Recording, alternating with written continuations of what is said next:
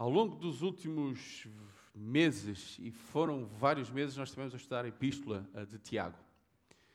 Iremos começar agora a estudar a Epístola de 1 Timóteo, em que o tema central será na fé e pela fé.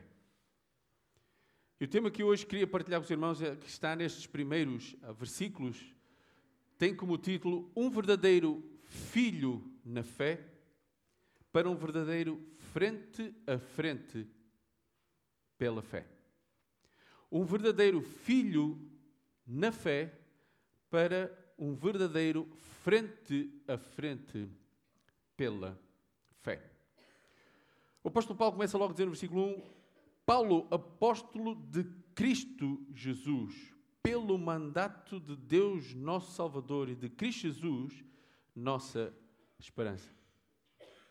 Já há algum tempo atrás foi dito: Deus, nosso Salvador, Autor da salvação, e Cristo, a nossa esperança. Mas ele escreve a Timóteo e diz: verdadeiro filho na fé. Meu verdadeiro filho na fé. O que me tem que fazer, fazer pensar a mim mesmo se eu sou um verdadeiro filho na fé. Mas eu queria que nós víssemos cinco pontos de um verdadeiro filho na fé. O primeiro deles, e não pode ser de outra maneira, é uma genuína conversão pela fé. Quando o apóstolo Paulo começa a sua carta, diz de Deus, nosso Salvador, e de Cristo Jesus, nossa esperança. Ele não só estava a falar dele, mas ele também estava a dizer que Timóteo acreditava rigorosamente neste mesmo Deus Salvador e era em Cristo que ele tinha a sua esperança. Em hoje de manhã estávamos na EBD a estudar a questão do discípulo e do batismo. Se realmente não houver uma genuína conversão pela fé, tudo o resto não faz sentido algum. Mas Havendo uma genuína conversão pela fé, há uma obediência contínua. Se nós formos um pouco mais à frente, no versículo 19, mantendo fé e boa consciência, porque alguns, tendo rejeitado a boa consciência, vieram a naufragar na fé. Por outras palavras, a sua obediência não foi contínua. Houve alguma altura na sua vida que se desviaram desta mesma fé. Um verdadeiro filho na fé tem que existir uma genuína conversão e tem que ouvir, haver uma obediência contínua, todo e qualquer dia, em toda e qualquer circunstância. Mas sabem uma coisa, irmãos, também tem que haver um serviço humilde. O apóstolo Paulo, quando escreve a Timóteo, ele escreve esta, começa a escrever esta carta e começa logo no versículo 3 a dizer: Quando eu estava de viagem rumo à Macedónia, te roguei que permanecesses ainda em Éfeso para demonstrares a certas pessoas, a fim de que não ensinem outra doutrina. E o versículo 6: Desviando-se algumas pessoas destas coisas, perderam-se na loquacidade frívola, pretendendo passar por mestres da lei. Sabe, irmãos, quando eu sou um verdadeiro filho na fé, o serviço que eu faço não o faço por mim, mas faço pelo meu Deus. Eu tenho que ser humilde o suficiente para reconhecer que aquilo que eu estou a fazer, estou a fazer por o meu Deus e não por mim. Mas o que acontece, como aconteceu aqui, é que alguns acharam-se senhores e mestres da lei uma genuína conversão, uma obediência contínua, um serviço humilde. Nunca esquecendo, ponto 4, a sã doutrina. E nós vemos isso novamente nos versículos 3. A mostrar-se a essas pessoas a fim de que não ensinem outra doutrina. Não ensinem aquela doutrina que é Deus que é pregado, que é Cristo a nossa esperança, Deus nosso Salvador, não, não é uma doutrina humana. seja ela qual for, se não está baseada na palavra de Deus, do nosso Deus, não é uma sã doutrina. E se nós formos um pouco mais à frente, capítulo 4, verso 6, expondo estas coisas aos irmãos, serás bom ministro de Cristo, Jesus, alimentando com as palavras da fé e de boa doutrina que tens seguido. Irmãos, qualquer um que sobe este púlpito não pode vir pregar outra doutrina que não seja aquela que está na palavra do nosso Deus. E um verdadeiro filho na fé tem que se lembrar disso.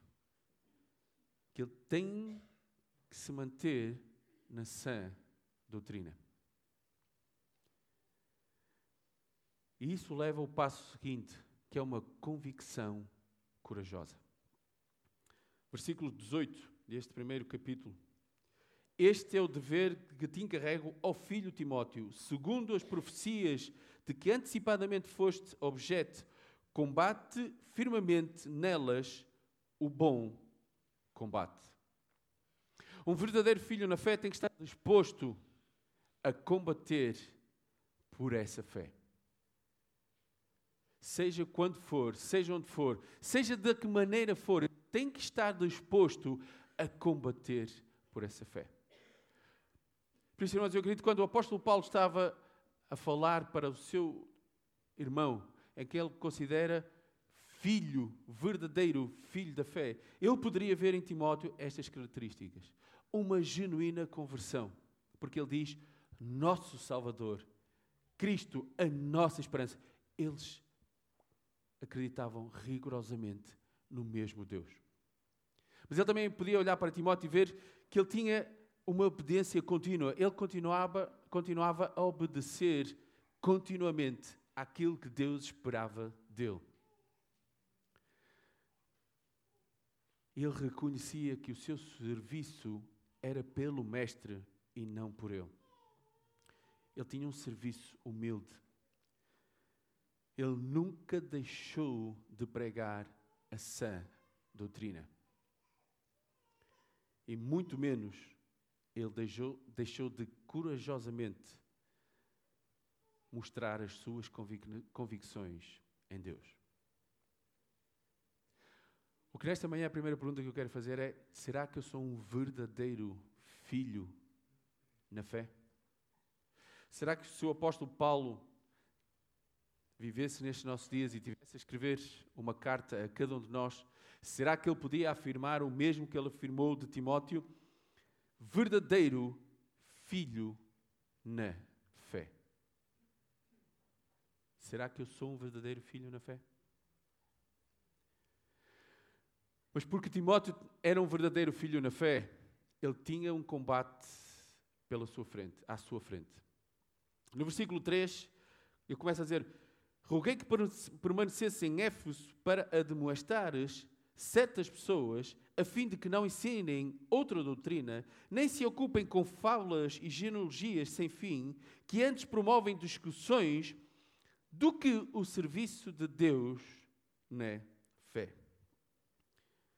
Irmãos, estava a haver um problema na igreja de Éfeso. Havia pessoas que estavam a perder o seu tempo com fábulas, com genealogias. Estudando um pouco mais, muitos ah, acreditam que fosse de miticismo judaico, algo que alguém estaria a distorcer, talvez gnosticismo. Não vamos entrar em pormenor. Mas a questão é que essa doutrina estava a ser esquecida, não estava a ser pregada. Mas havia, havia estava a ser perdido tempo e o serviço de Deus não estava a ser executado. Vamos parar um pouquinho para pensar. Isto não acontece nos nossos dias, mas não? Nos nossos dias nós não perdemos tempo, tempo com fábulas, com mexeriquices, com historinhas. Nos nossos dias isto não acontece. Ou será que acontece? Mas, infelizmente, isto ainda acontece nos nossos dias. Muitas vezes o serviço de Deus não é feito, como diz no, no final do versículo 4, do que o serviço de Deus na fé. Ele não é executado, ele não, foi, não é feito porque nós perdemos tempo, desculpem a expressão, com tolices. Perdemos tempo a discutir coisas vãs, enquanto devíamos estar a discutir a sã doutrina, a estudar a sã doutrina, para depois aplicarmos no serviço de Deus na fé. Mas aquilo, a maior parte das vezes que nós fazemos é exatamente o contrário. Gostamos tanto daquelas historinhas do faz de conta. E que há disse, e que há fez, e agora isto é mais importante. Quantas vezes já paramos para pensar o tempo que eu desperdiço na minha vida por causa de fábulas? Deixem passar a expressão como o apóstolo Paulo, genealogias. Em vez de eu estar preocupado com a sã doutrina e que ela seja espalhada em qualquer lugar. Será que eu estou a perder tempo com historinhas, mexeriquices? Antes de mais, irmãos, deixem ficar bem claro que eu há algum tempo comecei uma mexeriquice com o Timóteo. E é mentira, também foi uma simples ilustração, que eu já usei várias vezes. O Timóteo não conduz sem carta, está bem? Para que fiquem bem claros, Timóteo não conduz sem carta. Mas sabem, eu comecei uma mexeriquice. E toda a gente se riu. Mas eu acredito que no momento alguém pensou: hum, Timóteo andar sem carta. Por aí fora. A questão é que nós muitas vezes nos ocupamos com isto, gastamos o nosso tempo nisto. Até promovemos cafezinho uns com os outros para discutir isto, que não passam de puras mexeriquices. Enquanto esse mesmo tempo nós devíamos gastar em estudar essa doutrina e usá-la para o serviço de Deus na fé. Irmãos, isto estava a acontecer, sabem porquê? Porque havia homens ali dentro que se quiseram passar por mestres da lei. Versículo 6: Desviando-se algumas pessoas destas coisas, perderam-se em lucacidade frívola. Irmãos, eu não sabendo o que era lucacidade e frívola, fui ao dicionário. E é interessante o que é que o dicionário diz. Lucas, lucacidade, hábito de falar excessivamente. Frívola, que não tem importância, que é sem valor, que ou quem se preocupa com coisas fúteis ou que age sem pensar, leviano.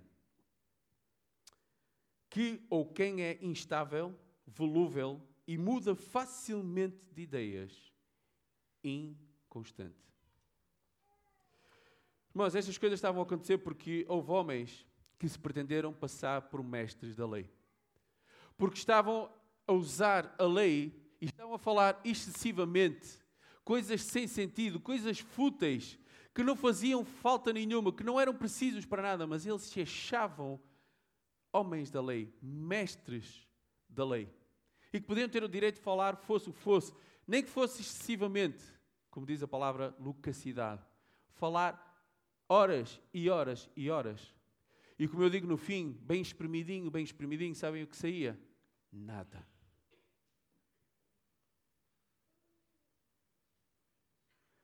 Novamente, eu tenho que parar aqui. E tenho que fazer a pergunta para mim mesmo e cada um faça para si. Quantas vezes eu me acho um mestre da lei? Quantas vezes eu falo excessivamente de coisas fúteis? Sem sentido. E pior ainda, o que eu afirmo muitas vezes hoje, porque hoje me interessa afirmar, amanhã eu já afirmo outra coisa completamente diferente. E continuo a achar o mestre da lei. E pior ainda, eu falo bem alto para que os outros entendam. E pior, até subo este púlpito que está um pouco mais alto para que vocês possam ouvir bem alto aquilo que eu estou a dizer. Porquê? Porque estes homens se achavam mestres da lei. Pretendendo passar por mestres da lei, não compreendendo, todavia, nem o que dizem, nem os assuntos sobre os quais fazem ousadas asseverações. Eles não faziam ideia do que aquilo que estavam a afirmar. Muitas vezes não faziam ideia daquilo que estavam a dizer. E se calhar muitas vezes, em, em muitas alturas da minha vida, eu fui o mesmo que estes homens foram. Tentei passar-me por um mestre da lei, falar de coisas que eu não entendo. Sabem, durante muitos anos da minha vida, quando era novo, eu sempre gostei muito de desenhar. E tinha, quando comecei a sonhar o que é que eu vou ser, eu comecei a pensar em ser um arquiteto. Até que entrou a matemática na minha vida e estragou a coisa toda. Mas por muito que eu gostasse, ainda gosto de desenhar, embora não faço, tenho em casa quem faça por mim, eu nunca fui um arquiteto. Mas sabem, eu trabalhei com vários. Agora imaginem-me quando eu estou num gabinete de arquitetura e o arquiteto está a fazer o seu desenho e mostra o seu projeto e diz, ah, seu arquiteto, isso aí está errado. O senhor já viu o que é que estava a fazer? O senhor devia ter feito isto, isto, isto, isto, isto. Com que autoridade eu posso dizer que algum projeto de arquitetura está errado perante um verdadeiro arquiteto? Não posso. Simplesmente o que eu estava a fazer ali, eu tentava, estava a tentar passar por arquiteto. E estava a falar de coisas que não fazem sentido. Se calhar o, o, o que eu estava a dizer ao arquiteto que era preciso mudar, ele podia dizer assim: olha, se eu fizesse desta maneira, se calhar todo este projeto iria desabar. Por muito que eu gostasse de ser arquiteto, eu não estudei para ser arquiteto. Eu não sei os cálculos necessários para fazer um projeto. Eu não sei qual é a orientação que é necessária para que um projeto seja sustentável. Agora, eu muitas vezes eu me quero passar por arquiteto. Eu muitas vezes quero me passar por um verdadeiro filho na fé e não faço a mínima ideia do que eu ando a dizer ou a fazer. Por isso é que o apóstolo Paulo tem o cuidado de pedir a Timóteo: olha, fica e admoesta estes homens, porque além de não estarem a pregar essa doutrina, estão a dizer coisas que não faz sentido nenhum, coisas que eles não entendem nada do que dizem. Mas, irmãos, se, se os irmãos repararam, eu, eu passei um versículo à frente. Porque o apóstolo Paulo, quando dá esta ordem a Timóteo, no versículo 5, o que é que nós podemos ver? Ora, o intuito, o intuito da presente demonstração visa ao amor que procede de coração puro e de consciência boa e de fé sem hipocrisia. Timóteo, quando fosse admoestar estes homens, ele tinha que se lembrar que eu tinha que os admoestar com amor. Eu nunca podia esquecer que Deus tinha dito: Amai-vos uns aos outros. É um mandamento. E aqui entra um pouco, irmão, que o serviço que Timóteo tinha que fazer em Éfeso, ele tinha que ser humilde.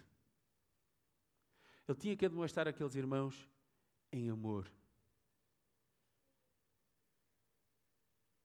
Ele não poderia chegar lá como muitas vezes nós fazemos, ah, está errado. Quem és tu? Para já o que estás a fazer. E, e outras palavras que podemos usar. Quando nós nos admoestamos uns aos outros, temos que o fazer em amor.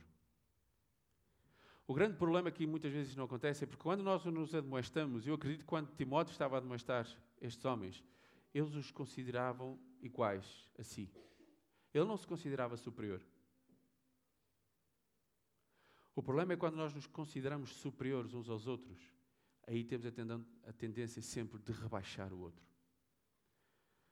E o apóstolo Paulo tem o cuidado de dizer: olha, admoesta-os, mas admoesta-os em amor.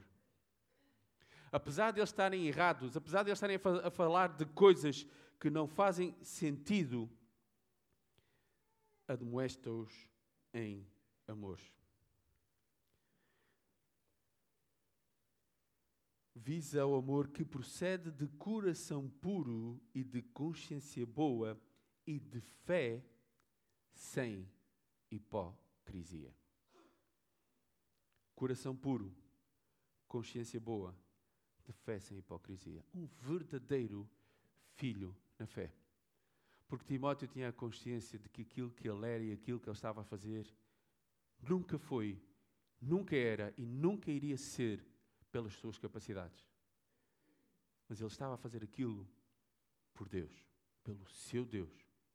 Ele estava a combater este combate pela fé, porque ele realmente era um verdadeiro filho na fé.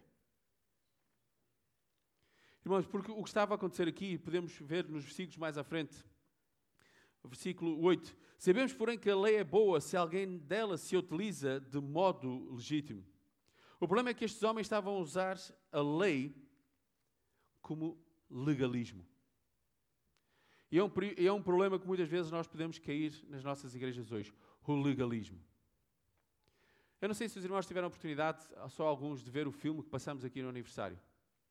O filme se baseia que um homem que está uh, em 1800 e qualquer coisa, já não recordo o ano, ele estava a fazer um, um, escrito, um professor de uma universidade evangélica, ele estava a fazer um livro e ele disse que uh, se deveria ensinar as boas maneiras, estou a resumir, sempre a todo mundo, mas não era preciso incluir Jesus Cristo depois. Para os irmãos perceberem, é dizer: olha, é errado pecar. Pronto. Ponto. É isto que precisamos dizer. Olha, é errado roubar, é errado mentir. E havia alguém dizer: olha, mas se tirarmos Jesus Cristo daqui, não faz sentido nenhum. Claro, o filme é aquela luta, até que ele vai 100 anos mais tarde, é? e vai para uma sociedade que é a sociedade dos nossos dias. E é interessante quando ele se senta num banco para começar a comer um cachorro ele começa a orar. Entretanto, há uma menina que pega, vem e rouba-lhe o, o cachorro, e foge. Ele vai atrás dela, consegue apanhá-la. E ele diz: Olha, sabes que é errado roubar? E a pergunta dela é: Quem disse? E foi-se embora. Aí é que ele disse: Cai e diz: Jesus Cristo diz.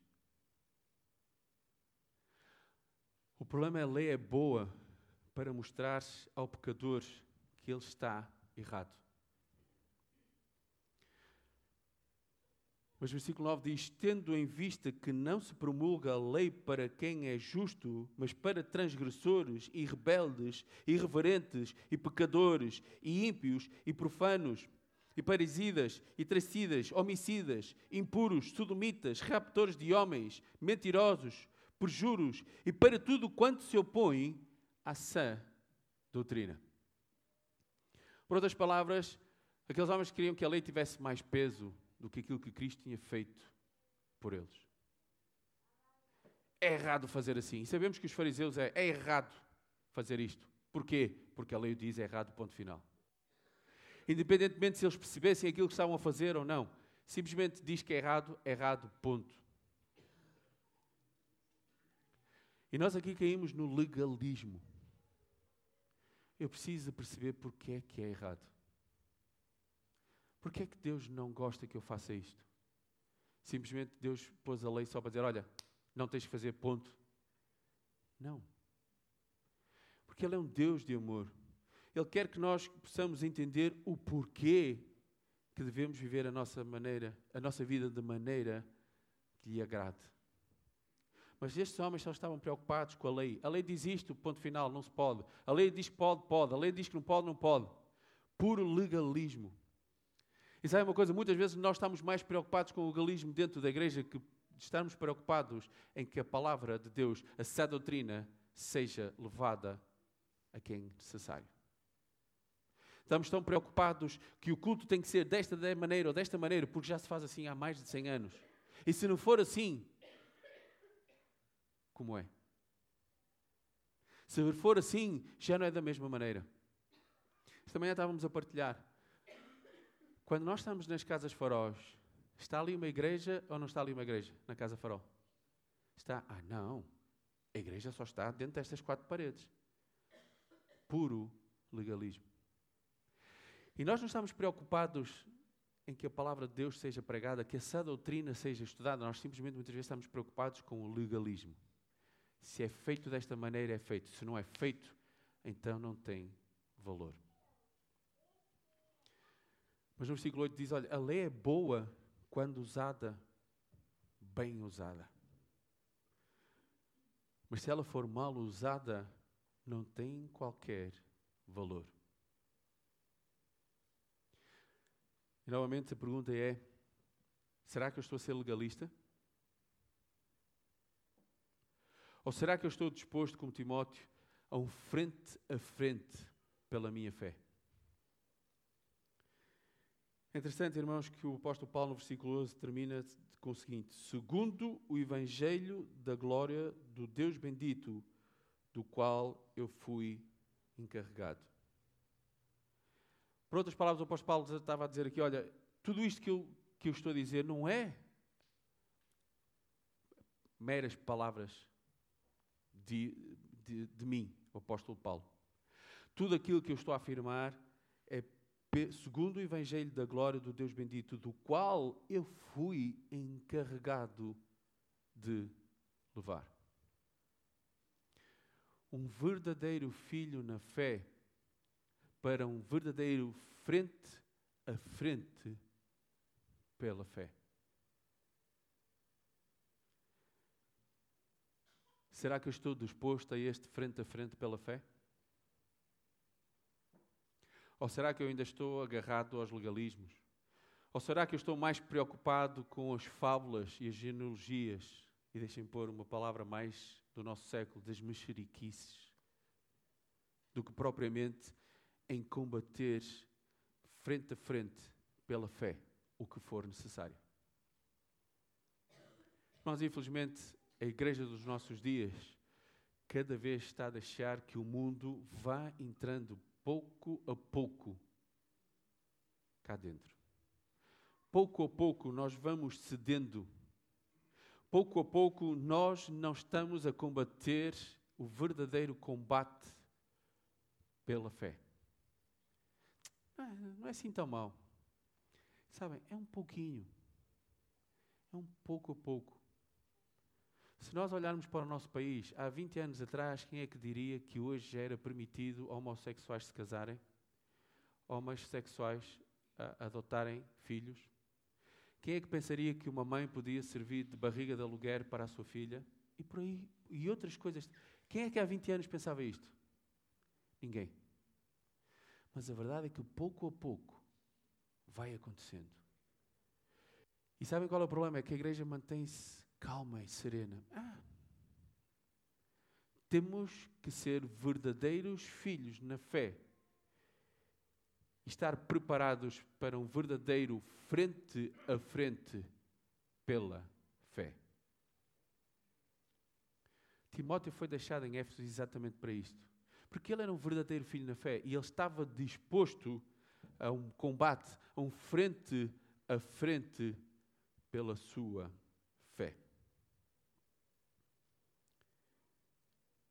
Muitas vezes olhamos para as igrejas dos nossos dias e vemos igrejas vazias, vemos igrejas perdidas, vemos igrejas que simplesmente gastam o seu tempo com discussões. Vemos igrejas que passam o seu tempo em discussões e o que acontece pouco tempo depois são igrejas que se dividem. Porquê? Porque nunca pararam estiveram dispostas a um frente a frente pela sua fé. Ou talvez eu vou mais longe, se calhar muitos dos que estavam lá presentes não eram verdadeiros filhos na fé. Deixa eu fazer uma pergunta: por que é que estás aqui hoje? Estás aqui hoje porquê?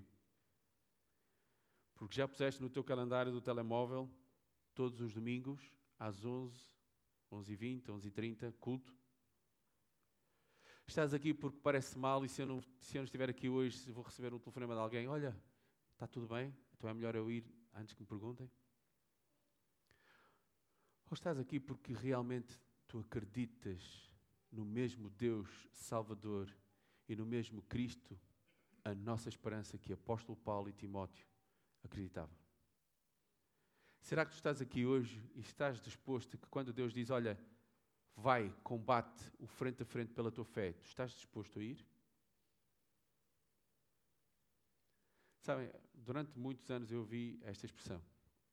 Eu estou disposto que Deus me use. Senhor, usa-me.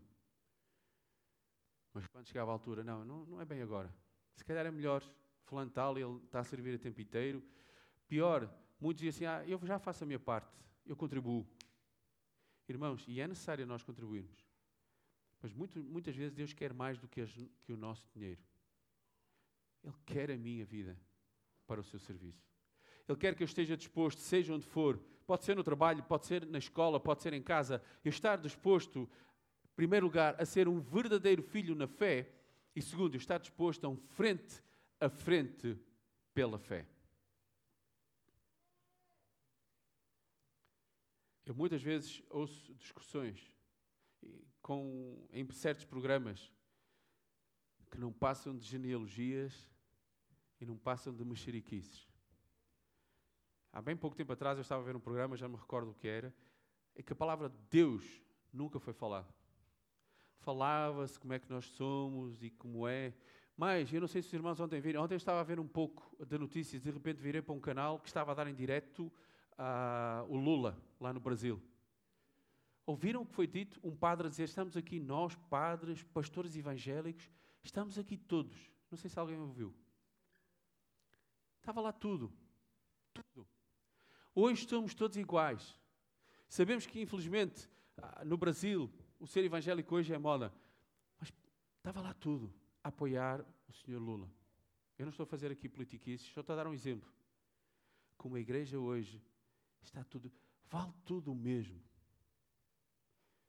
Irmãos, Paulo pediu a Timóteo para ficar lá, porque Timóteo acreditava que não somos todos iguais. Só existe um único Deus, o nosso Salvador, Cristo, a nossa esperança. Seria interessante, irmãos, se Paulo pudesse escrever uma carta à Igreja Batista de Antioquia ele pudesse dizer o mesmo frase que ele escreveu à Igreja de Colossos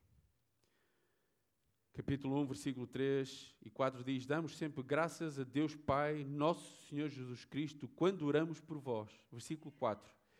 Desde que ouvimos da vossa fé em Cristo Jesus e do amor que tendes para com todos os santos, por causa da esperança que vos está preservada nos céus, da qual antes ouviste pela palavra da verdade, do Evangelho desde que ouvimos da vossa fé em Cristo Jesus.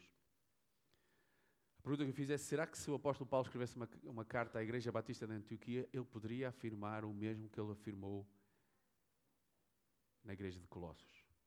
Ouvimos falar da. É conhecida a vossa fé em Cristo Jesus. E mais, e o amor que tendes para com todos os santos. Irmãos, Deus espera que cada um de nós seja um verdadeiro filho na fé. Mas isso cabe a mim, ver como está a minha vida com o meu Deus. O que é que eu tenho feito com a minha vida com o meu Deus? Qual era o, o refrão do coro que cantamos há pouco? O outro, aquele que o Timóteo falou, que às vezes há várias versões.